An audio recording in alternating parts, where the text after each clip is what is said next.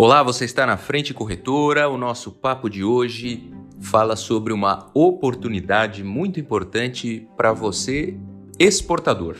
Né? Não sei se você já sabe, o Banco Central recentemente ampliou o prazo de contratos de câmbio para exportação durante a crise aí do coronavírus. Né? Com essa mudança, o exportador pode despachar produtos dentro de até 1.500 dias, sendo que o prazo anterior era de 750 né, detalhar um pouco essa conversa, o Banco Central, aí nessa recente circular de número 4002, alterou a circular anterior, né, a 3691, que essa circular aí ela regulamenta a resolução 3568, né, sobre os prazos. Ela ampliou então, como já dito, para 1.500 dias o prazo máximo para liquidação de contratos de câmbio de exportação. Caso a liquidação do referido contrato aí seja realizada Após o embarque da mercadoria ou prestação do serviço, uh, esse prazo máximo de 1.500 dias entre essas duas ações não é, também pode ser observado.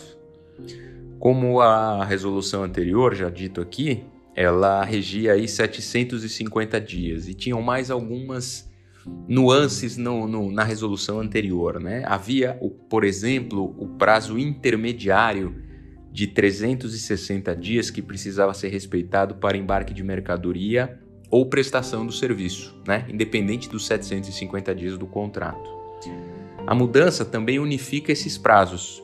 Agora esse prazo ele é único e passa a ser de 1.500 dias, entre a data da contratação e da liquidação de qualquer forma, ou seja, o embarque de mercadorias também pode ocorrer em qualquer momento desse período.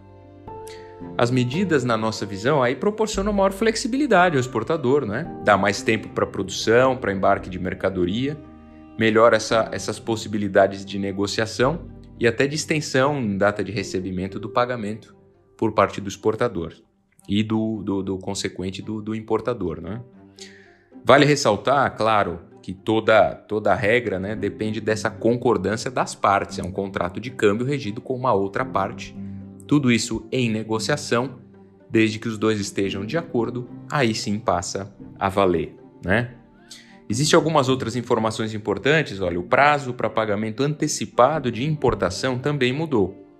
Anteriormente era de 180 dias, passou a ser de 360 dias com essas novas medidas publicadas, né? Falando um pouquinho de, de importação, perdão, rapidamente, Agora, isso permite ao importador renegociar as condições pactuadas com o exportador, porque a alteração de prazo também se aplica aos pagamentos antecipados de importação que já tenham sido realizados eventualmente. Tá legal? Fique sempre conosco aqui, vá lá em www.frentecorretora.com.br/blog e até o próximo podcast.